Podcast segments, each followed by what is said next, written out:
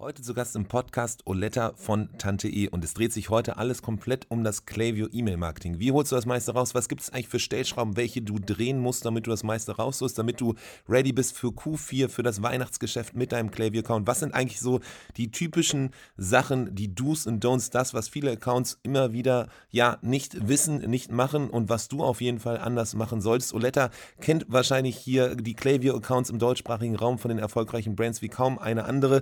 Sie hat hat tagtäglich mit diesen Accounts zu tun, macht viele Audits, hat viel gesehen und entsprechend natürlich diese Insights und Tipps, die sie hier in unserem Podcast mitteilt. Es ist super spannend, es ist auf jeden Fall eine Folge, wenn du dich um das Thema Retention äh, ja, interessierst, wenn du dich darum kümmerst, wenn du da auf jeden Fall sicherstellen willst, dass du das meiste rausholen willst, dann sei auf jeden Fall dabei. Viel Spaß hier bei dieser Folge. Der Merchant Inspiration Podcast. Insights und Interviews mit den wichtigsten Leuten der deutschsprachigen Shopify-Community mit Adrian Piekser.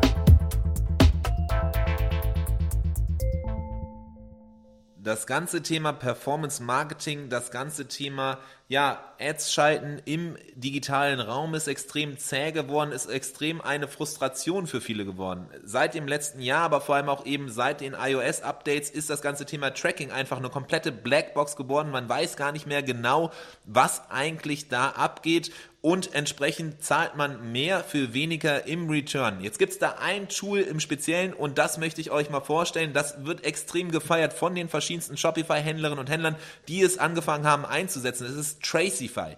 Und zwar hilft dir dieses Tool, Licht ins Dunkel zu bringen. Es hilft dir auf einmal wieder, ja, Insights zu generieren im ganzen Thema Tracking und es hilft dir vor allem auch, deine Ads wieder profitabler zu schalten und entsprechend das ganze Thema Performance Marketing nicht abzuschreiben, sondern da zu skalieren und vor allem profitabler zu skalieren als je zuvor. Tracify hat eine Lösung entwickelt. Das Ganze, glaube ich, weiß ich gar nicht, ob es patentiert ist, aber es ist auf jeden Fall auf dem besten Wege dahin, denn es ermöglicht dir DSGVO-konform auf jeden Fall deine ganzen verschiedenen User über verschiedenste Kanäle zu tracken und entsprechend darüber dann dein Performance-Marketing zu skalieren. Es nutzen Brands wie zum Beispiel Sushi Bikes oder Rosenthal Organics, Stay Cold Apparel, aber auch ganz, ganz viel verschiedene weitere Brands im Shopify-Kosmos. Sie sind extrem zufrieden und sagen, okay, es war ein maximaler Gamechanger für uns im Performance-Marketing. Wenn du mehr erfahren möchtest, wenn du sehen möchtest, ob Tracify vielleicht auch dir helfen kann im Marketing, dann schau vorbei unter merchandinspiration.com slash Tracify. Das ist T-R-A-C-I-F-Y.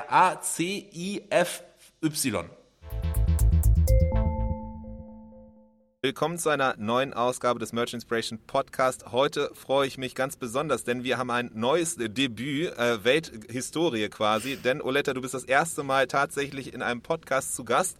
Du äh, hast schon vieles Verschiedenstes an Wissen äh, auf die eine oder andere Art und Weise geteilt, vor allem halt eben aber viel in Kundenprojekten, viel in der direkten Kommunikation. Und jetzt freue ich mich umso mehr, dass wir dich hier gewinnen konnten im Merch Inspiration Podcast, einmal ein Wissen mit uns zu teilen. Heute geht es komplett um das Thema E-Mail-Marketing, konkret um Klaviyo und was man tun kann, worauf es ankommt, was so ein bisschen die Stellschrauben sind, die Fallstricke vielleicht auch, die Do's und Don'ts, all das Ganze. Und da hast du einiges an Wissen schon äh, mitgebracht äh, und auch vorbereitet, ein paar Beispiele und Co., Benchmarks und all das Ganze hoffentlich, ich will gar nicht zu viel reden, zu viel verraten. Es wird auf jeden Fall spannend. Es ist ein Herzensthema äh, meinerseits, das ganze Thema Retention. Deswegen freue ich mich umso mehr, dass ich heute jemanden an der Seite habe, mit äh, der ich das entsprechend teilen kann und wir so ein bisschen hier vielleicht auch die Hoffnung ein bisschen rumnörden können. Deswegen aber erstmal ganz großes Willkommen. Cool, dass du dabei bist, Oletta. Vielen Dank. Danke für die Einladung. Freut mich sehr cool. Und wenn jemand dich noch nicht kennen sollte, wenn jemand sich fragt, okay, Oletta, wer ist das denn? Äh, vielleicht kannst du mal so ein, zwei Sätze zu dir sagen, eine kurze Intro zu dir und wer du bist und was du machst. Ja, also ich gehe jetzt erstmal davon aus, dass die meisten mich nicht kennen werden. ähm, noch. Am Mittwoch haben wir ähm, auch das Webinar wo es äh, um ähnliche Themen gehen wird. Also auch das wird spannend. Ähm, genau, ich bin Oletta, ich mache das Thema Retention bei Tante.e, komme aber vorher auch schon aus dem Retention-Bereich natürlich. Das heißt, ähm, gestartet habe ich mit Klaviyo im E-Mail-Marketing-Bereich, damals noch im Startup, als ich das Ganze aufgebaut habe, dann danach ähm, auch in der Selbstständigkeit das Ganze weitergemacht.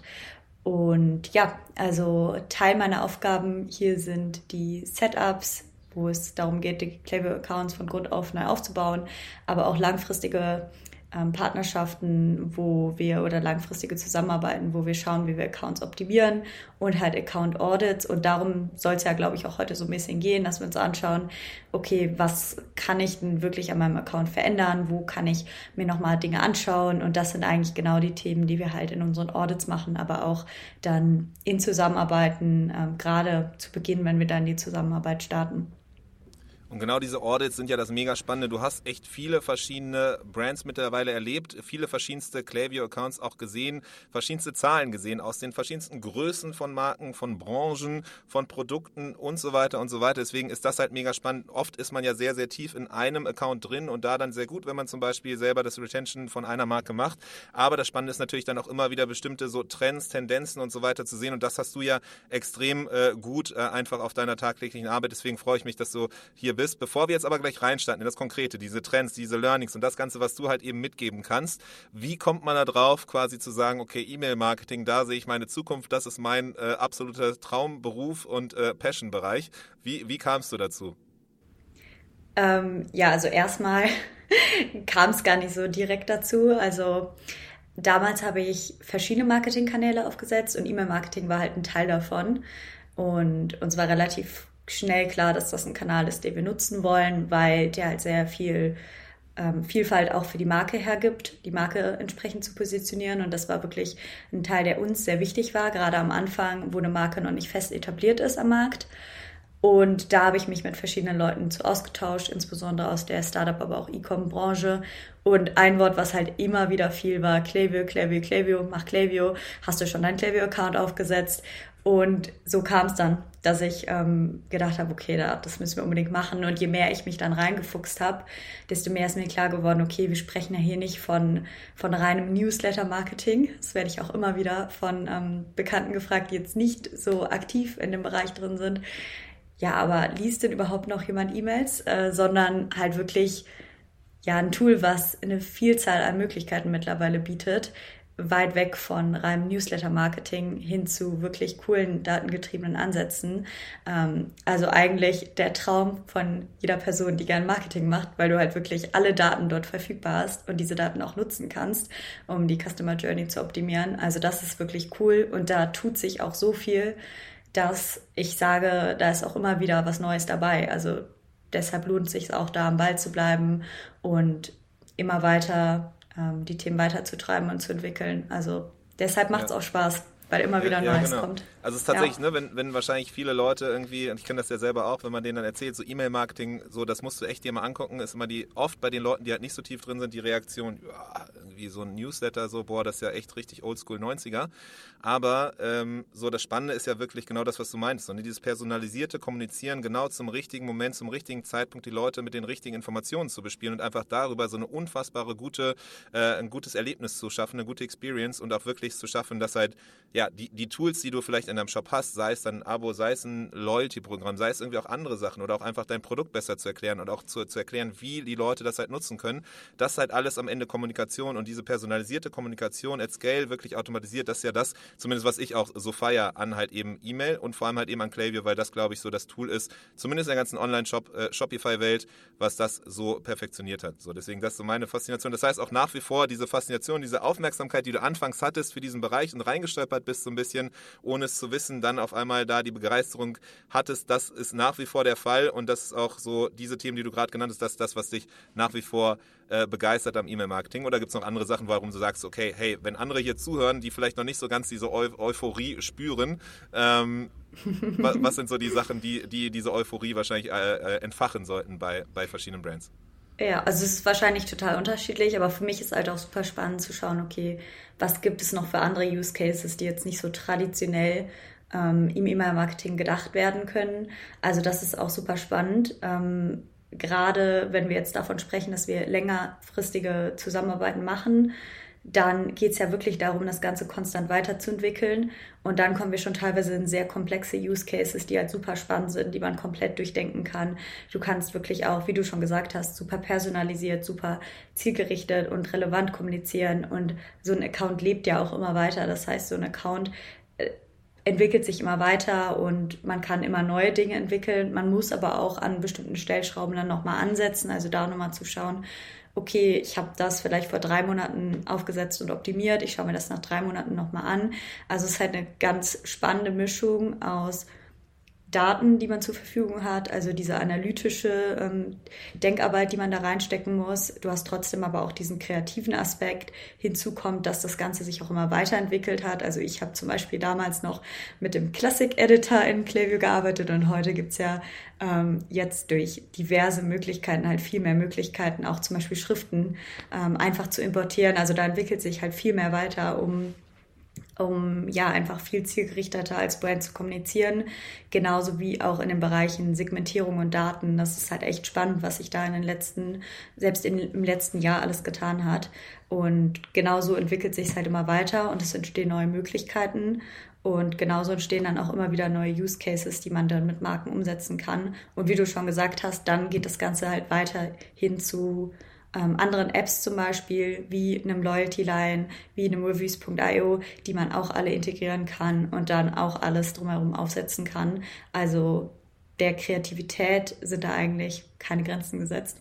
Okay, das heißt so der perfekte Mix zwischen Kreativität und Daten ähm, am Ende so, warum sollte es wahrscheinlich relevant sein? Warum sollte man hier weiter zuhören? Es ist die Kommunikation, weil die am Ende entscheidet darüber, ob Leute überhaupt erstmal überhaupt im Shop kaufen. So, die sich vielleicht dann vor allem bei erklärungsbedürftigen Produkten mit dem, mit dem Produkt auseinandersetzen müssen, die Marke vielleicht noch ein bisschen auf, äh, kennenlernen wollen, darüber Vertrauen schaffen wollen, aber dann halt vor allem auch eben dieser Teil nach, die ganze Experience nach dem Kauf, da die Kommunikation einerseits, um halt eben das Produkt besser zu nutzen, andererseits halt eben auch dann wieder äh, äh sicherzustellen, dass halt eben da Leute nicht nur einmal kaufen, sondern mehrfach kaufen und dann am Ende, wie es ja so schön immer mit den Buzzwords Retention, Customer Lifetime Value, CLV, äh, äh, aktuell ja äh, mehr ein Thema denn je, scheint es zumindest. Also das ist alles so das, warum man quasi als E-Com-Managerin oder Manager hier sagen sollte, okay, das finde ich spannend als Gründerin oder Gründer.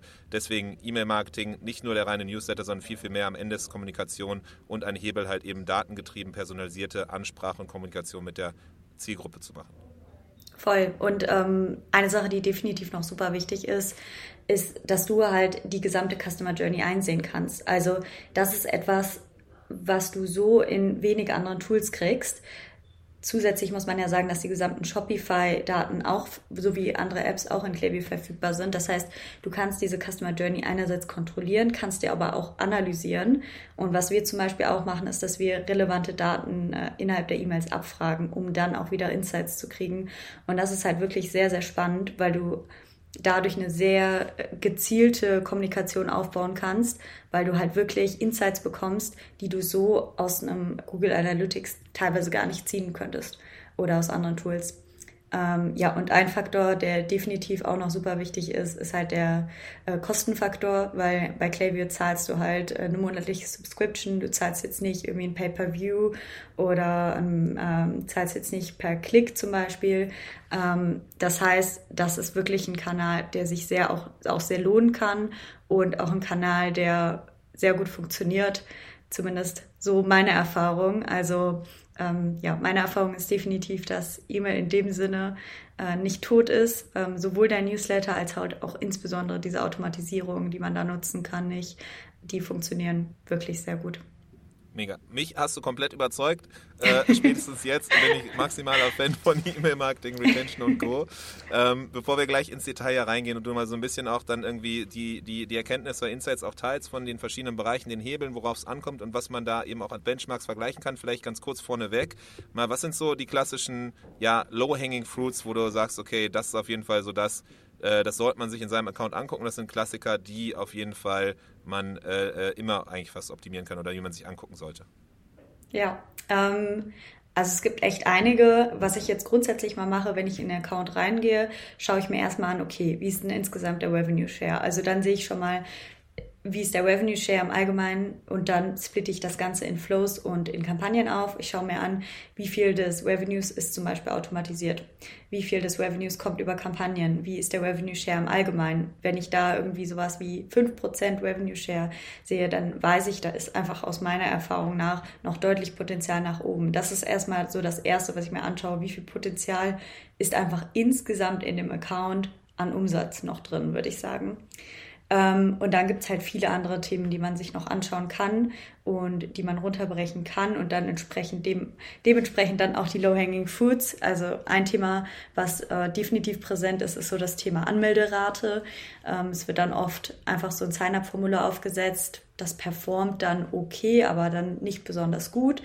Man hat sich darüber nie so starke Gedanken drüber gemacht. Ähm, wenn man dann aber das Ganze mal durchrechnet und dann ähm, berechnet, dass die Sign-up-Rate zum Beispiel statt 1,5 Prozent 3 Prozent sind, was dann hinten raus auch wieder rauskommt, dann äh, merkt man, okay, das lohnt sich wirklich da anzusetzen. Also da einfach nochmal zu schauen, ähm, beispielsweise, dass das Ganze mobile optimiert ist. Super, eine super low-hanging fruit. Sehe ich ganz oft, dass das Ganze einfach äh, default von Klaviyo übernommen wird, nicht mobile optimiert ist oder irgendwas im Shop überlagert. Auch ganz schlecht, wenn da entsprechende Buttons überlagert werden im Warenkorb.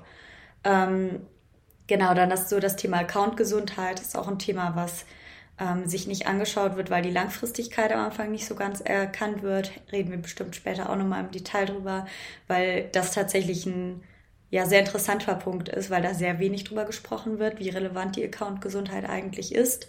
Und ähm, ansonsten was ich sehr oft sehe und was so ein bisschen übergreifend über allem steht, würde ich sagen, ist, dass Dinge aufgesetzt werden und sich nicht mehr angeschaut werden und auch nicht entsprechend in Relation gesetzt werden. Das heißt, man sieht es und denkt aus dem Bauchgefühl heraus, oh ja, das funktioniert ja jetzt ganz gut, da kommen irgendwie Verkäufe drüber rein das fühlt sich für mich gut an, so wie es läuft, hat aber sich nie gefragt, okay, wie funktioniert es denn eigentlich sonst in meiner Industrie?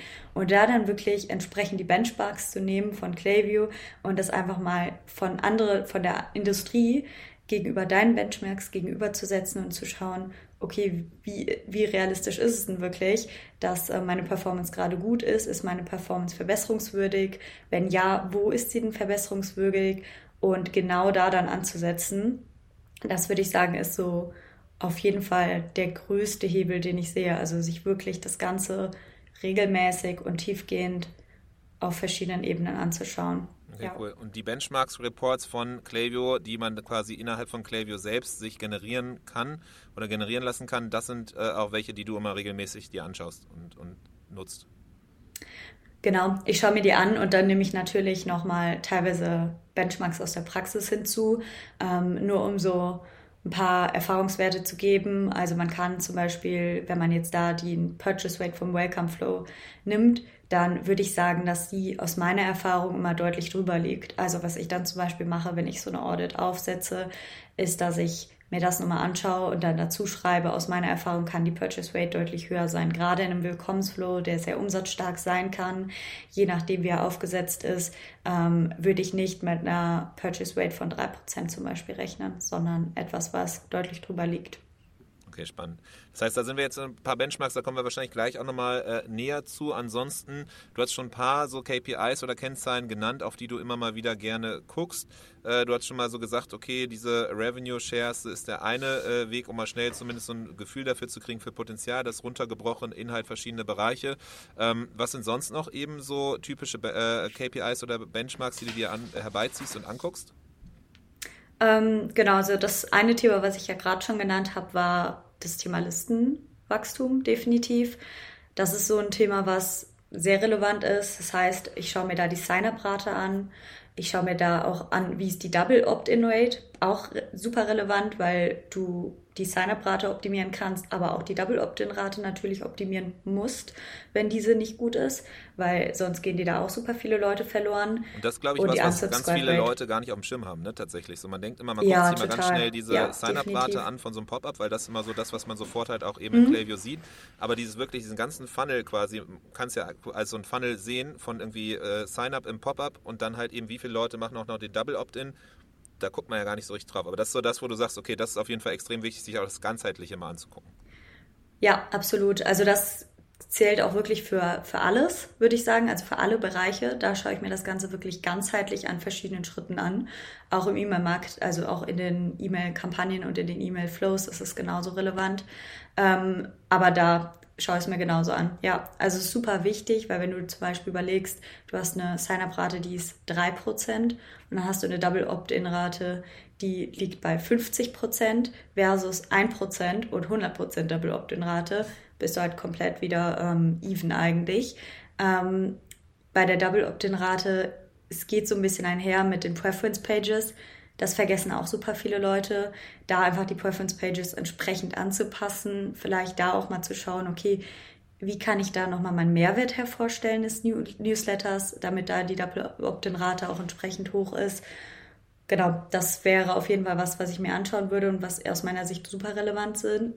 Dann haben wir noch das Thema Account-Gesundheit, hatten wir gerade schon drüber gesprochen. Es ist so ein Thema, was kurzfristig erstmal nicht so relevant scheint und auch nicht so relevant ist, weil die Auswirkungen halt wirklich langfristig sind. Aber das heißt, wie ist die Bounce Rate, Bounce äh, zum Beispiel ähm, für meine E-Mails? Wie ist die Unsubscribe-Rate für meine E-Mails? Ähm, wie ist die Zustellbarkeit im Allgemeinen? Ähm, wie ist die Zustellbarkeit bei verschiedenen Providern? Und das ist wirklich auch so etwas, was sich dann langfristig zeigt. Also wenn du langfristig merkst, deine Metriken gehen total in den Keller, das, ähm, dann gehe ich auch immer als erstes in den Account und schaue, okay, liegen da irgendwelche Karteileichen an E-Mails rum. Ähm, und das passiert auch relativ viel. Also in einem der Fälle haben wir tatsächlich 40 Prozent inaktive Accounts gefunden. Und das ist natürlich etwas, was deine Metriken A total in den Keller zieht. Aber B, zahlst du halt auch für diese Leute, die du anschreibst, die deine E-Mails vermutlich nie wieder öffnen werden, weil du sie einfach pauschal mit demselben Content wie alle anderen bespielst. Also auch ein super relevantes Thema, auch wenn wir hier jetzt nur so ein bisschen reingegangen sind, könnte ich allein darüber ähm, schon relativ lange sprechen tatsächlich. Ähm, genau, dann E-Mail-Automatisierung, das heißt, wie viel deines E-Mail- Revenues ist eigentlich automatisiert, also durch Automatisierung abgedeckt. Da insbesondere halt die Best Practice Flows von Klaviyo, aber auch viele andere Flows ähm, sind super relevant. Also wir haben zum Beispiel einen Kunden, wo wir mit einem Back-in-Stock-Flow wirklich mega äh, Resultate erzielt haben. Also das ist was, was vielleicht gar nicht in so Best Practice Setup erstmal abgedeckt ist, aber je nach dem Case, also gerade wenn du ein Produkt bist, was schnell ausverkauft ist, oder ähm, ja, verschiedene Drops anbietest, die dann auch schnell dementsprechend ausverkauft sind, ist das etwas, was sich auf jeden Fall super rentiert, was man vielleicht jetzt erstmal nicht so im Kopf hat, wenn man an den Bereich E-Mail-Automatisierung über Klaviyo denkt. Ähm, Newsletter schaue ich mir natürlich auch an, also sprich die Kampagnen, wie performen die.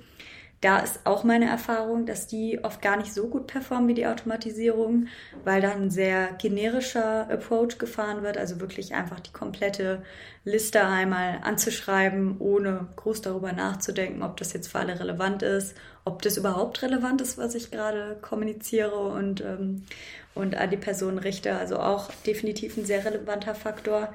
Segmentierung, auch ein Thema, was ja definitiv sehr unterschätzt wird, würde ich sagen. Also Segmentierung wird aus meiner Erfahrung wirklich sehr wenig, auch in großen Accounts genutzt. Also ich habe auch schon sehr große Accounts gesehen, wo sehr wenig segmentiert wurde, wo ich selber auch überrascht davon war, ähm, wie wenig davon rausgeholt wird. Also Segmentierung ist ein super wichtiger Hebel einfach dafür, auch relevant zu kommunizieren und dann entsprechend auch das Engagement oben zu halten oder nach oben zu bringen. Und dann das Thema Content-Qualität, was für mich so ein bisschen sekundär ist, ist jetzt kein direkter Hebel, würde ich sagen, aber grundsätzlich ist es natürlich wichtig, dass dein Content qualitativ hochwertig ist, deine Marke gut repräsentiert, aber auch eine gute Ratio aus Text und äh, Bild hat, damit du entsprechend nicht als Spam einkategorisiert wirst. Genau, und äh, das war jetzt relativ viel Input, aber das sind so die Themen im Großen und Ganzen, die ich mir anschaue und dann natürlich sehr tiefgehend, wie gesagt, auf sämtlichen Ebenen und dann einmal entlang der Customer Journey. Okay, mega spannend. Das heißt aber, wenn man sich jetzt mal anguckt, da sind sehr viele Themen. Man kann das ja wie so ein Online-Shop, ne? E-Mail-Marketing als solches hat auch sehr viele verschiedene Stellschrauben und, und Sachen, die man drehen kann, quasi, um nochmal die Performance zu steigern. Und du hast jetzt da schon so ein paar Bereiche genannt und das ist auch ein bisschen das, wie du das dann ja wahrscheinlich für dich strukturierst. Du hast jetzt äh, gesagt, so Account Health als eine Sache, ähm, Listenwachstum, als äh, die andere Sache, um halt erstmal zu gucken, okay, wie kommen eigentlich Leute da rein und dann eben auch zu schauen von eben äh, Sign-up-Rate, nicht nur die Sign-up-Rate von einem Pop-up anzugucken, sondern wirklich auch die Double-Opt-in-Rate, also das, wenn Leute auch wirklich dann bestätigen, dass sie auch okay damit sind, dass man sie anschreiben darf ähm, und dann auch wirklich auf die Liste hinzugefügt werden, also das quasi als der zweite Bereich, dieses Listenwachstum, dann äh, Automatisierung, so diese ganzen Flows, die man halt eben aufsetzen kann, sei es dann eben, wenn sich Leute anmelden oder auch wenn sie äh, gekauft haben. Ähm, Newsletter-Marketing als solches so und die Kampagnen, die man dann eben rausschickt, sei es zum Beispiel zum Muttertag oder zu Ostern oder so einmalige Aktionen quasi, die man fährt. Ähm, Segmentierung, äh, ein großes Thema, halt nicht an alle Leute rauszuschicken, sondern eben an, an halt eben gezielte Gruppen, für die es wirklich auch nur relevant ist, anstatt einfach alle Karteileichen mitzunehmen, die es irgendwo nochmal gibt. Ähm, und dann musst du mir nochmal aushelfen, was sind die anderen Punkte, die äh, da noch mit einhergehen. Also es ist dann auf jeden Fall noch äh, so die Relevanz wahrscheinlich, ne, was dann irgendwie so einerseits den Content angeht, als auch eben ähm, das Design einer E-Mail und ähm, Content-Qualität. Content-Qualität. Genau, ich glaube, ansonsten hatten wir alles abgedeckt. Okay cool. Ja, dann ist das doch top. Dann können wir nämlich da jetzt mal nochmal so stückweise tiefer reingehen. Wir müssen mal gucken, das wird wahrscheinlich den Rahmen sprengen. Vielleicht müssen wir das Ganze auch nochmal in der zweiten Folge sonst äh, nochmal angehen. Oder, du hast es schon am Anfang erwähnt, es gibt ja auch tatsächlich am Mittwoch und äh, die Folge hier geht live an einem Dienstag. Das heißt, man hat noch quasi für Kurzentschlossene die, die Chance dann eben, sich für den, äh, äh das Webinar anzumelden und auch mit dabei sein. Da wird es dann auch nochmal ein bisschen mehr äh, Beispiele geben, das Ganze visueller und greifbarer sein. Das heißt, das auf jeden Fall auch nochmal die Chance. Was ich ganz spannend finde, rund um, um Account Health, weil du es gemeint hast, ne? überraschend, wie wenig Leute da irgendwie Aufmerksamkeit schenken. Und tatsächlich, was ich auch immer wieder so miterlebe oder was meine Perspektive ist, ähm, ja, dass es so, so, so zwei große Fails gibt, ähm, die viele Leute halt immer gehen oder Brands leichtfertig am Anfang einmal machen und wenn sie es dann einmal gemacht haben, wahrscheinlich nie wieder machen. Ähm, aber dann ist halt leider zu spät. Und das eine ist immer die, die Nutzung von, von Rabattcodes, so, weil man irgendwie merkt, okay, krass, Leute äh, äh, machen, kaufen, kaufen viel und ähm, setzen dann immer weiter Rabatte ein, aber man zieht sich so ein bisschen so Zombies groß, die nur noch kaufen, wenn man Rabatte rausschickt. Und wenn man das halt eben realisiert, ähm, dass die Leute noch mit Rabatten kaufen, dann kann man halt, ist unfassbar schwer wieder zurückzukommen. Und das andere halt wirklich dieser Account Health, ähm, dass Leute halt einfach immer weiter blind E-Mails rausschicken, egal ob die bouncen, egal ob Leute unsubscriben, egal was irgendwie Sache ist und das Problem da ist das spürt man halt erst, diese Aktion oder das Ignorieren spürt man erst lange Zeit später. Und wenn man es dann aber spürt, dass halt eben die E-Mails nicht mehr in, die, in das Hauptpostfach kommen, sondern irgendwie in, in sekundäre Postfächer und die Open Rates auf einmal richtig unten sind, dann ist meistens halt auch viel zu spät. So, und das sind so meistens die, diese Aha-Momente, wenn es leider schon zu spät ist äh, und man sich so ein bisschen den Account zerstört. Das heißt, das ist so ein bisschen so meine Perspektive. Ich weiß nicht, wie du das äh, siehst. Ja, also definitiv würde ich dir bei beiden auf jeden Fall absolut zustimmen. Ähm, das erste würde ich tatsächlich ein bisschen mehr in das Thema Kampagnen und auch Automatisierung ähm, stecken. Weil, was wir uns natürlich auch fragen müssen, wenn wir dann in die entsprechenden Benchmarks gehen, ähm, hast du, Adrian, ja bestimmt auch schon mal gemerkt, erstmal geht man in die, in die, Bench, ähm, in die ähm, Kennzahlen und denkt sich so, ja, okay, sieht ja erstmal ganz gut aus. Also die Kampagnen sehen ganz gut aus, dann die Automatisierung gehen, sehen ganz gut aus. Aber wenn man dann halt runter reingeht und dann wirklich in den Content reingeht und dann sieht, ähm, es werden 10%, dann 20% Codes und dann 30% Codes verschickt, dann sage ich, okay, das ist ja gar keine langfristige E-Mail-Strategie, weil wie du gesagt hast, ähm, ihr baut eigentlich euren kompletten Erfolg nur darauf auf und baut gar keine Beziehung so eigentlich auf. Und im Endeffekt, ähm, ja, musst du halt mit diesen Rabatten eigentlich dann kalkulieren. Das ist auch super schwer. Und dann ist auch die Frage, lohnt sich das so sehr, dass du quasi diese Rabatte nutzen solltest? Oder funktioniert das auch ohne die Rabatte und du nutzt eigentlich nur diese Rabatte, weil du denkst, es funktioniert? Also das ist vielleicht schon mal das eine. Was ich aber etwas mehr in den Automatisierungen und den Kampagnen sehen würde, wenn ich da reingehe, tiefer in das Thema. Und dann unter Account-Gesundheit verstehe ich wirklich so ein bisschen diesen zweiten Punkt, das heißt das Thema Zustellbarkeit. Sprich, wie sind meine, wie ist meine Bounce Rate, wie ist meine Abmelderate, wie ist meine Spam Compliant Rate, und da ist wirklich meine Erfahrung, dass da oft die Metriken nicht so gut sind und dass sich dann auch schon zum Beispiel in den Kampagnen zeigt oder auch manchmal in der Automatisierung. Also Oft ist die Bounce Rate ähm, relativ hoch, wenn da nichts gemacht wurde. Das ist ein Fehler, der ja sehr oft auch vor allem bei kleinen Accounts gemacht wird, manchmal aber auch bei größeren Accounts, dass zum Beispiel Tier Online in den Automatisierungen nicht ausgeschlossen wird, dass Tier Online nicht in den Kampagnen ausgeschlossen wird, dass insbesondere die Liste nicht gereinigt wird.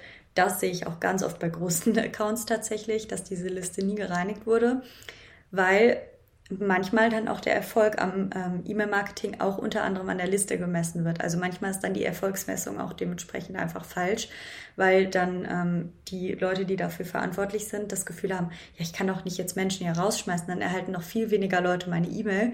Was soll denn dann mein Vorgesetzter zum Beispiel denken? Wobei dann im Endeffekt eigentlich die E-Mail ja nicht performanter ist, nur weil sie an mehr Leute rausgeht. Eigentlich ist ja das Gegenteil der Fall.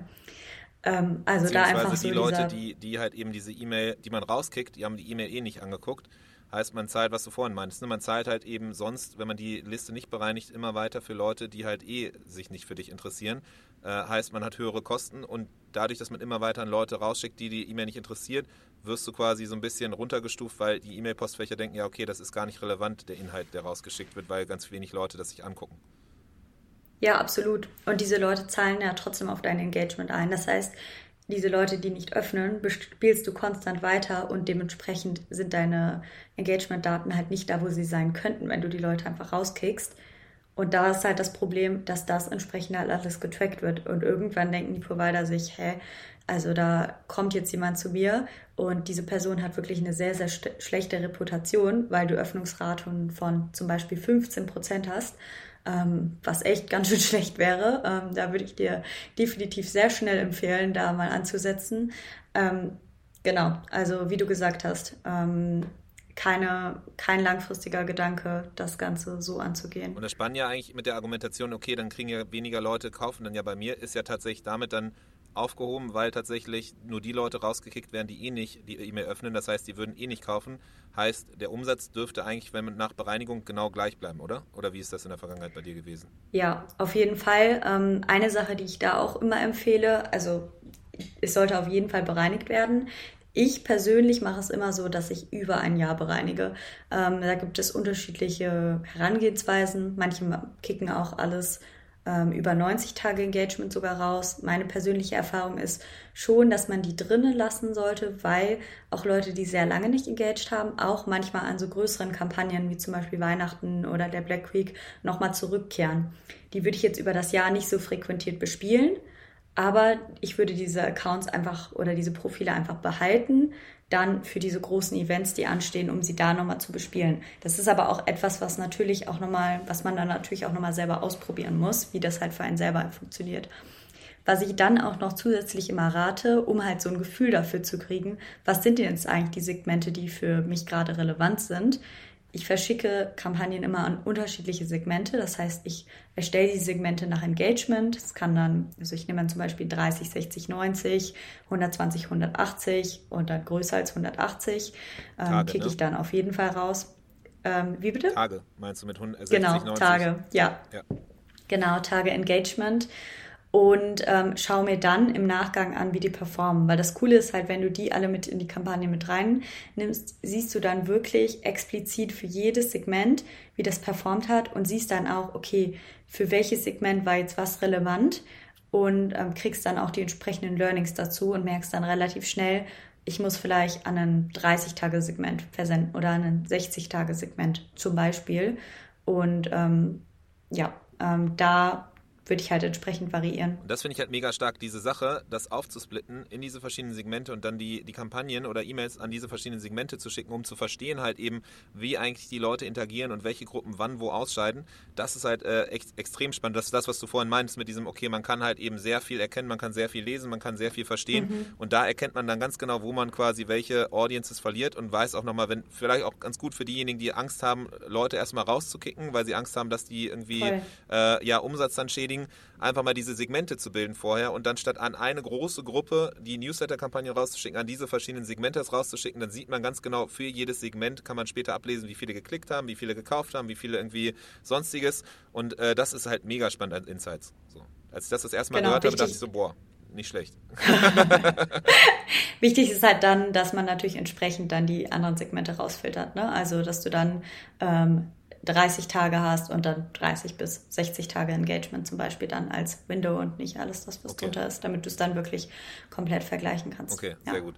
Das heißt, da gibt es dann nochmal ein paar Kleinigkeiten, Details, die man, auf die man achten sollte. Wir sind jetzt quasi, ähm, wenn wir nochmal kurz recappen, wo wir gerade stehen, äh, worüber wir gesprochen mhm. haben. Wir haben jetzt am Anfang natürlich uns schon mal damit auseinandergesetzt, okay, was ist die Faszination E-Mail, warum ist es relevant, warum sollte man sich mit dem Thema auseinandersetzen, haben festgestellt, zumindest wir beide sind fasziniert, wir sind äh, äh enthusiastisch und, und haben Lust, uns mit diesem Thema Thema weiter auseinanderzusetzen und haben dann mal so ein bisschen geguckt, okay, was sind so generelle äh, Möglichkeiten der Herangehensweise. Es gibt diese fünf, sechs äh, verschiedenen Bereiche, diese Oberthemen, die du ja genannt hattest, ne, mit eben dann Account Health, dann äh, Automatisierung und so weiter und so fort. Und jetzt waren wir gerade schon mal so ein bisschen tiefer rein in eben diese Thematik rund um Account Health. Du hast schon mal so ein paar Metriken genannt und schon so erste Empfehlungen ausgesprochen, was halt eben extrem wichtig ist, wenn man quasi jetzt hier äh, parallel zum Podcast oder auch danach dann einmal in seinen Account gucken will und gucken will, okay, was kann ich eigentlich tun, wo stehe ich hier eigentlich gerade, um das zu tun. Und da war eben das eine ähm, die Thematik, ähm, rund um erstmal Listenbereinigung zu gucken, okay, wie viele Leute eigentlich noch überhaupt äh, wirklich die, die äh, engagiert sind und sich äh, damit ähm, auseinandersetzen. Du hast gesagt, auf jeden Fall lieber ein Jahr lang ähm, noch äh, das Fenster geben, weil es immer wieder Leute gibt, die vielleicht an Black Friday zurückkommen oder auch an Weihnachten zurückkommen, mhm. das Jahr über vielleicht dann nicht so aktiv sind, aber dann deswegen lieber ein Fenster von eben 365 Tagen machen als eben eher so 90 Tagen. Aber wenn Leute halt eben über das hinaus nicht mit dir, äh, mit deinen E-Mails äh, interagieren, dann macht es eigentlich Sinn, die rauszulöschen und, und halt eben aus dem Account zu nehmen, aus folgenden zwei Gründen. Nämlich einerseits so Spaßkosten an Klaviyo, die ja nicht un, unhoch sind, äh, sondern teilweise schon ganz gute, äh, stolze Preise äh, verursachen können. Und andererseits aber vor allem auch eben die Reputation, die Anerkennung, die darüber entscheidet, ob deine E-Mail halt in die Hauptpostfach quasi kommt und gesehen wird oder am Ende dazu entscheidet, dass halt das Postfach dich abstraft, sagt, das ist nicht relevant, wie bei Gmail zum Beispiel, dass du nur noch in dieses Promotion-Tab kommst und damit dann entsprechend quasi, ja, dich nie jemand wieder sieht. Das heißt, das ist das eine. Dann hast du gesagt, auf jeden Fall Klassiker bei kleineren T-Online rausfiltern, einfach weil das bei Klaviyo einfach aktuell so ist, dass das nicht zugestellt werden kann und dann eben entsprechend bedeutet, dass das immer automatisch bounced und das halt eben auch abgestraft wird. Ähm, das waren so die Hauptthemen rund um Account Health. Ne? Genau, also Bounce Rate auf jeden Fall ähm, sehr großes Thema, wie du schon gesagt hast. Abmelderate ist auch etwas, was ich auch immer wieder sehe. Ähm, da einfach zu schauen, okay, warum ist meine Abmelderate so hoch? Eine Sache, woran es definitiv liegen kann, ist, man kann in den List-Settings kann man anklicken, unsubscribe from all future emails. Das ist auf jeden Fall was, was ich empfehlen würde, immer anzuklicken. Das ist etwas, was definitiv ein Faktor ist für das Thema Abmelderate oder auch zu schauen, okay, woher kommt's? Also ist vielleicht die Kommunikation nicht relevant? Also eine hohe Abmelderate gibt dir eigentlich immer auch ein sehr gutes Indiz dafür, wie deine Kommunikation ist und wie relevant sie ist. Also wenn du merkst, dass in bestimmten E-Mails, E-Mail-Kampagnen deine Abmelderate besonders hoch ist oder sie ist besonders hoch im Willkommensflow, dann ist es in der ersten E-Mail ist sie tendenziell auf jeden Fall etwas höher, würde ich sagen. Das ist völlig fein. Aber wenn du merkst, sie ist überproportional hoch, dann gibt es dir immer ein Indiz, okay, wo muss ich eigentlich nochmal genauer hinschauen? Wie relevant ist da meine Kommunikation? Schaffe ich da irgendwie nicht, den Mehrwert richtig rüberzubringen? Ähm, genau, also das ist definitiv auch ein Faktor, eine ähm, Sache, mit der ich sehr gute Erfahrungen gemacht habe, die ich auf jeden Fall auch für ähm, jetzt die Black Week oder halt die kommenden Events empfehlen würde, ist so eine Opt-in statt Opt-out-Message. Also man kann das zum Beispiel unten an den Kampagnen hinzufügen, dass du da einfach über verschiedene Buttons abfragst, hey, ähm, ich möchte zum Beispiel keine zukünftigen, ich möchte zukünftig keine E-Mails mehr zu Black Week erhalten. Ähm, hier Opt-out. Dann hast du halt nur den Opt-out speziell für die Black Week-Kampagne, aber halt nicht die, all, den allgemeinen Opt-out.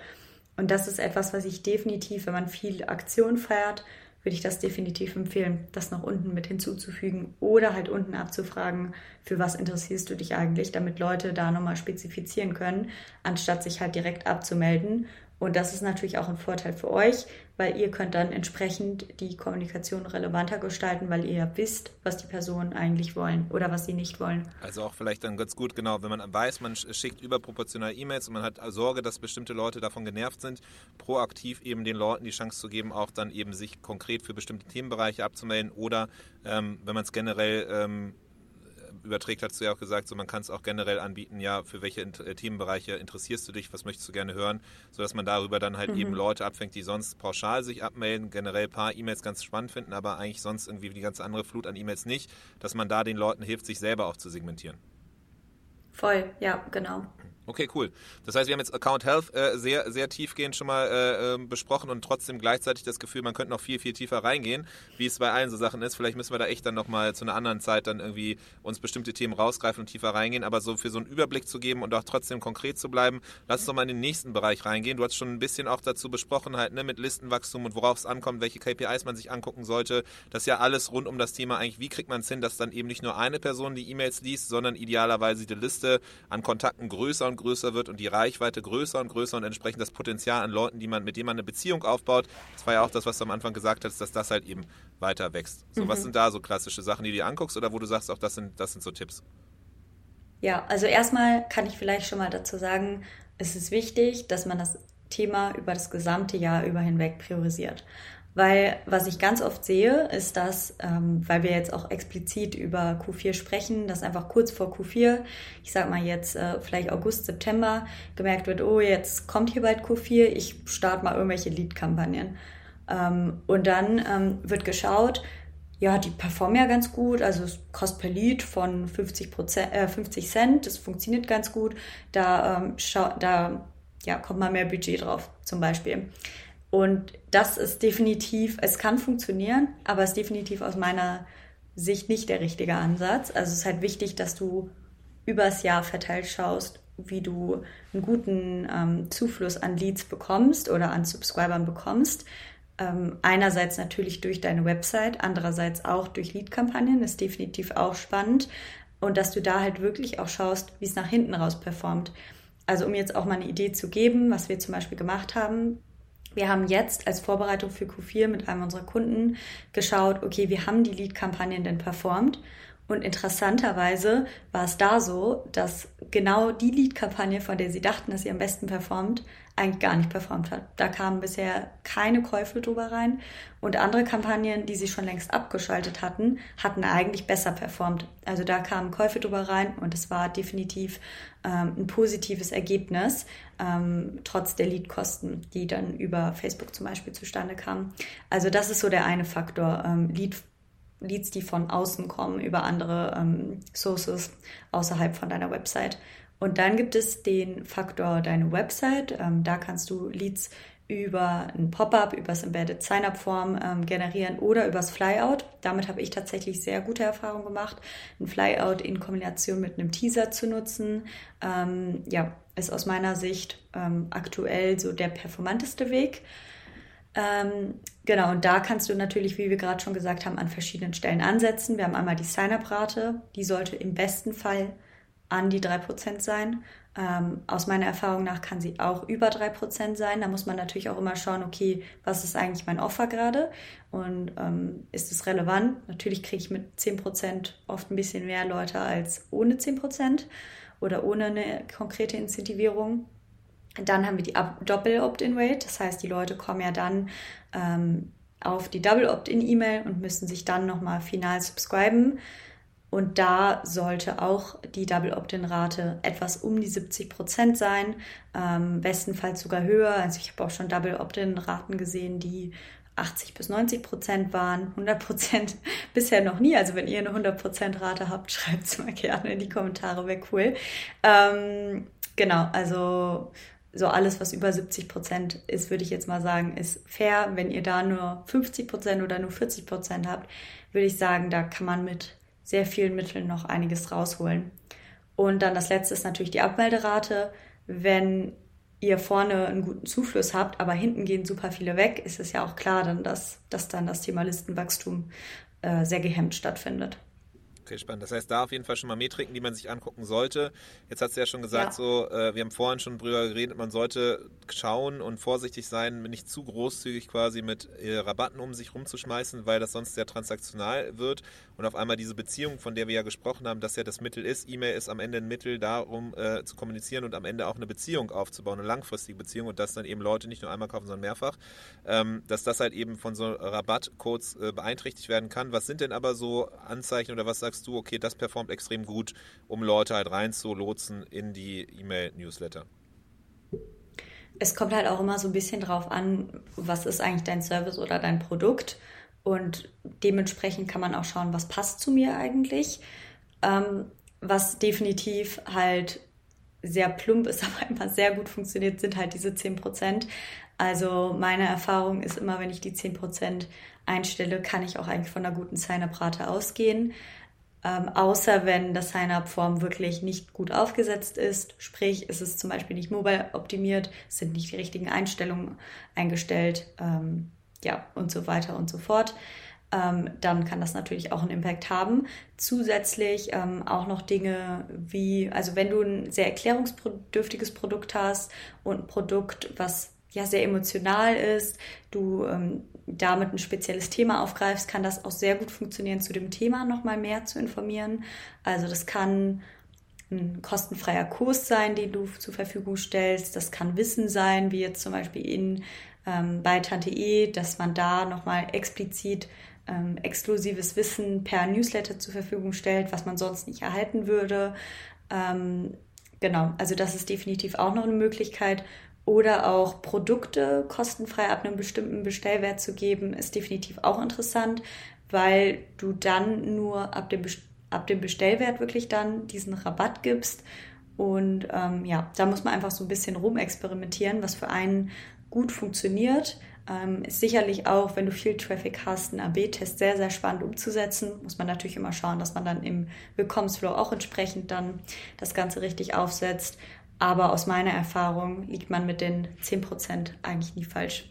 Okay, sehr gut. Das heißt, es gibt auf jeden Fall Alternativen neben den Prozenten. Die Prozente, so, sehr, so plump sie auch sind, äh, funktionieren trotzdem, aber eben auch sonst Wissen und andere Lead Magnets, die halt eben einen Mehrwert liefern, äh, was dann auch immer am Ende ist. Das ist vielleicht auch was, was man dann, wo man kreativ werden kann. So, du hast jetzt vorhin auch schon mal so ein bisschen Segmentierung äh, angerissen und wichtig, dass man nicht irgendwie nur immer die gleiche Zielgruppe bespielt. Deswegen würde ich das jetzt mal ausklammern in Anbetracht der Zeit, aber nochmal reingehen in Automatisierung. Ja, ein großes Thema, was ich auch immer sehr gefeiert habe rund um Klaviyo. Wie ähm, näherst du dich dem Thema Automatisierung an? Was ist so dein Lieblingsflow? Kann man das überhaupt sagen? Oder wie sollte man dieses ganze Thema angehen? Ja, also genau, Automatisierung gibt es ja die Best, Best Practice Flows, ähm, sprich Willkommensflow ist ja eigentlich immer aufgesetzt, sollte auch immer aufgesetzt sein, sollte performant sein, genauso wie der Warenkorbabbrecher-Flow ähm, auch sollte definitiv aufgesetzt sein und sehr performant sein. Ähm, dann gibt es noch den Post-Purchase-Flow und dann den Winback. Post-Purchase-Flow ist so ein ja, nice to have, der definitiv auch Einfluss auf den langfristigen Customer Lifetime Value hat. Also da geht es wirklich so sehr um die Kundenbeziehung und den sollte man deshalb aus meiner Sicht auch definitiv nicht außer Acht lassen. Ähm, und dann ähm, ja, das Thema Winback. Und da finde ich es echt interessant, weil ich oft sehe, dass die beiden ersten Flows schon ganz gut performen, aber dass dann wirklich sehr starke Probleme ähm, darin bestehen, vom Erst- zum Zweitkauf zu kommen. Also das ist so eines der häufigsten Probleme, die ich wirklich in Accounts sehe, dass der Winback absolut nicht performant ist. Weil halt eben sich immer erst nur auf die Erstkäuferinnen und Käufer äh, fokussiert wird und dann, wenn das eine Mal gekauft wird, aber dann halt eben für Mehrfachkäufer quasi da nicht mehr die Winback-Flows dann segmentiert oder granularer gestaltet werden. Ähm, genau, aus meiner Sicht werden die Winback-Flows halt oft sehr generisch aufgesetzt und oft auch nicht sehr durchdacht. Also man hat ja meistens ein Template, mit dem man startet und oft orientieren die sich, wie du schon gesagt hast, sehr an dem Erstkauf. Das heißt, es werden einfach die Bestseller verlinkt. Es ähm, gibt vielleicht einen Rabattcode, aber es ist nicht so ein konkretes Incentive dafür da, wann noch, äh, warum nochmal bestellt werden sollte. Und es ist halt überhaupt nicht zielgerichtet.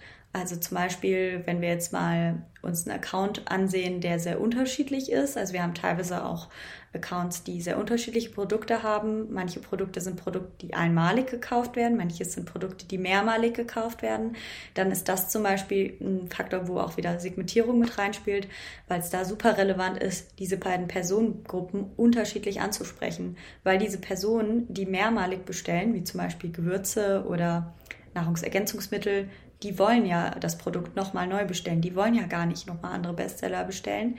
Die Personen, die aber einmalig ein Produkt bestellt haben, wie zum Beispiel ein Koffer ähm, oder ein Möbelstück, die wollen ja nicht dasselbe Möbelstück nochmal kaufen, aber die wollen ja noch etwas anderes gegebenenfalls kaufen. Und je nachdem sind es auch unterschiedliche Zeiten, wann Personen nochmal neu kaufen. Und das ist halt wirklich aus meiner Sicht super relevant, da tiefer in die Daten reinzugehen und zu schauen, wann wird nochmal neu gekauft, was wird denn eigentlich nochmal neu gekauft Ähm, und ist das auch relevant? Was wir zum Beispiel auch oft haben, sind Marken, die saisongetrieben sind und ähm, die sehr starke saisonale Unterschiede haben. Jetzt kann es sein, dass die Bestseller ähm, vielleicht hauptsächlich Produkte sind, die im Winter sich gut verkaufen und einfach allgemein gut performen, weil vielleicht Q4 sehr gut performt. Das ist aber ja trotzdem nicht relevant, das dann im Sommer zu zeigen. Also da muss man dann auch einfach nochmal unterscheiden und ähm, dann zum Beispiel nur neueste Produkte zu zeigen, ähm, was also neueste und Bestseller, was auf jeden Fall was ist, was definitiv gut funktioniert im Winback. Ähm, ja, aber da könnte man noch viel tiefer reingehen äh, in die ganzen Themen, die man da sich da anschauen kann und optimieren kann. Ähm, ja. ja, Fakt ist auf jeden Fall, dass da nicht zu tief reingegangen wird ähm, und dementsprechend dann der Winback so performt, wie er oft performt. Nämlich nicht so gut, wie er könnte.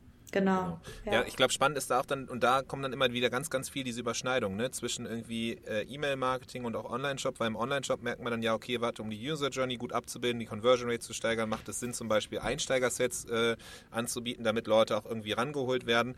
Aber dann wird nicht weiter gedacht, ja, okay, was passiert dann in der User-Journey danach, wenn die Leute ein Einsteigerset gekauft haben, die werden wahrscheinlich nicht ein zweites Mal irgendwie sowas kaufen, wie zum Beispiel irgendwie, keine Ahnung, äh, äh, Einsteigerset bei, bei äh, Three Bears von Porridge, so, wo man alle Marken, äh, Geschmacksrichtungen einmal, einmal sehen kann und dann ist ja das Spannende eigentlich, was passiert danach, wenn sie dieses äh, Willkommenspaket gekriegt haben, dass sie dann nämlich eben äh, sich auswählen können, welches ihre Lieblingsgeschmäcker sind zum Beispiel und dann halt eben darauf aufbauen und dann weiter in verschiedene Flows geleitet werden.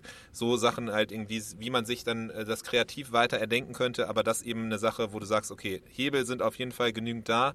Ähm, oft ist das eins, mhm. wo man halt einfach sich austoben kann äh, und entsprechend tiefer reingehen kann. So, aber es zu wenig gemacht wird und da entsprechend Potenzial auf der Strecke bleiben ja, absolut. Ja. Okay, cool. So, da wir jetzt so langsam ans Ende der Zeit kommen, vielleicht noch ganz kurz die Frage, gibt es irgendwelche Sachen, wo du sagst, okay, ohne das können wir auf jeden Fall hier diesen Podcast nicht beenden, das sollten wir auf jeden Fall äh, noch besprochen haben oder erwähnt haben, irgendwie den Tipp auf jeden Fall habe ich noch, ähm, irgendwas, äh, was du auf jeden Fall sagst, okay, hey, so, das wäre cool.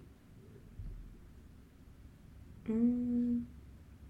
Ansonsten kann ich ja schon mal sagen, äh, für alle Leute, die halt eben hier äh, noch rechtzeitig zuhören und tagesaktuell quasi dabei sind, das Ganze, es gibt nochmal tiefergehende äh, ähm, ja, Beispiele und auch nochmal zusammen mit Clavio halt eben das Webinar, was wir machen jetzt am Mittwoch, entsprechend bei Merch Inspiration einfach mal vorbeischauen und sich noch kurzfristig anmelden. Da äh, hast du ja auch einiges noch an eben Beispielen, an, an Möglichkeiten vorbereitet, aufgezeigt. Äh, Luam von Clavio wird dabei sein und entsprechend nochmal so ein bisschen die Insights teilen rund um äh, Q4 Black Friday, was eigentlich so an den verschiedenen Accounts gut läuft. Und du zeigst nochmal im Detail halt verschiedene Beispiele, auch jetzt für das, was wir so äh, ja audioakustisch untermalt halt eben besprochen haben. Ähm, aber äh, die Frage jetzt nochmal so, genau, was so noch deine, deine letzten Worte, noch Tipps mit auf den Weg? Ja, ähm, Genau, es wäre jetzt gar nicht so spezifisch für einen Bereich, aber vielleicht jetzt einfach, um das Ganze nochmal abzuschließen mit dem Gedanken, wie bringe ich das jetzt mit Q4 zusammen? Ähm, aus meiner Sicht ist es super relevant, sich entsprechend vorzubereiten für Q4 und das heißt quasi, dass du alle deine Themen, die für dich relevant sind, jetzt auf Vordermann oder Vorderfrau bringen solltest.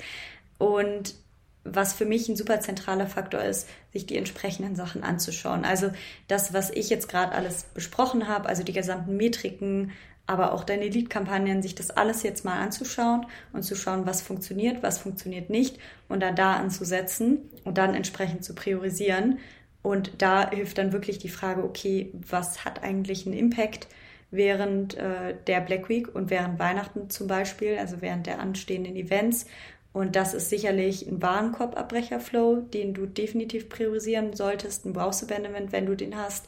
Das, ist, das sind die beiden zentralsten Flows, würde ich sagen, während der Zeit, weil da kann man wirklich nochmal richtig Potenzial jetzt rausholen. Das Thema Listenwachstum, super relevant, aber halt auch insbesondere ähm, wie funktionieren meine Kampagnen ne? und wie, wie kommuniziere ich da richtig, da nochmal entsprechend auch einfach vorbereiten, die AB-Tests wirklich zu fahren. Ähm, je nachdem, wie viel Traffic du hast, würde ich dir jetzt eigentlich auch raten, möglichst viele AB-Tests noch zu fahren, um jetzt noch die Learnings zu sammeln, wie du dann entsprechend in Q4 ähm, richtig kommunizierst. Okay, das heißt, es ist noch nicht zu spät auf jeden Fall, jetzt noch sich vorzubereiten für Black Friday, Cyber Monday, Q4 ist natürlich immer besser, sich früher vorzubereiten. Ne? Also, wenn du mich fragst. Ähm, der beste Zeitpunkt ja, zum Vorbereiten ist dann immer der Tag nach Black Friday. also man kann definitiv, egal wie klein dein Account ist, du kannst ja definitiv immer daraus entsprechende KPIs und ähm, Handlungsempfehlungen ablesen. Äh, du musst es dir, du musst ja nur die Zeit nehmen, um es dir anzuschauen. Ähm, aber auch jetzt wirst du aus deinen vergangenen Kampagnen herauslesen können, was gut ankam. Du kannst ja einfach mal die besten Kampagnen aus dem letzten Jahr oder aus diesem Jahr anschauen und dann merkst du auch zum Beispiel, was da gut ankam. Also das ist eigentlich so das, was ich meine. Schau dir jetzt an, was halt funktioniert hat und was nicht funktioniert hat. Und dann kannst du schauen, ob du da noch ansetzen kannst. Wenn ja, cool, dann mach's. Und wenn nein, was sind dann deine Learnings daraus, dass es jetzt nicht funktioniert hat und kannst du die irgendwie verwenden, um ja, Q4 halt gut abzuschließen. Macht total Sinn, klingt total clever. Riesendank, Oletta, dass du hier bei uns warst, dass du dabei warst. Wie gesagt, nochmal hier, wenn nicht oft genug schon erwähnt, das Webinar, was am Mittwoch stattfindet auf Merch Inspiration. Ansonsten, wenn ihr sagt, okay, ähm, ja, das klingt mega smart, ich würde gerne mal, dass Oletta unseren Account anguckt bei unserer Marke, dann ist das auch sicherlich möglich. Da kann man dich dann über die Tante E-Website kontaktieren, über LinkedIn oder was sind so deine präferierten Kanäle? Ja, gerne über die Tante E-Website, meldet euch gerne. Ähm, seht ihr relativ präsent, äh, wie ihr uns erreicht. ähm, und genau, dann können wir gerne darüber sprechen, wie wir euch unterstützen können. Ob das jetzt eine Audit ist oder ob wir direkt in Retainer starten, das ist immer, immer abhängig davon, wie der, wie der Bedarf ist. Aber so eine Audit kann definitiv keinem Account schaden, würde ich sagen. Cool. Und entweder man macht sie selber oder mit uns zusammen. Sehr cool. Also dann riesen Dank auf jeden Fall, Lette, dass du hier warst. Ich bin mir sicher, es war nicht das letzte Mal, dass du hier warst und äh, dein Wissen geteilt hast. Bis dahin, aber mach es gut und ich freue mich aufs Webinar. Danke dir für deine Zeit, Adrian, und vielen Dank fürs Zuhören. Das war der Merchant Inspiration Podcast in dieser Woche. Wenn du es noch nicht getan hast, abonniere uns. Bis zum nächsten Mal.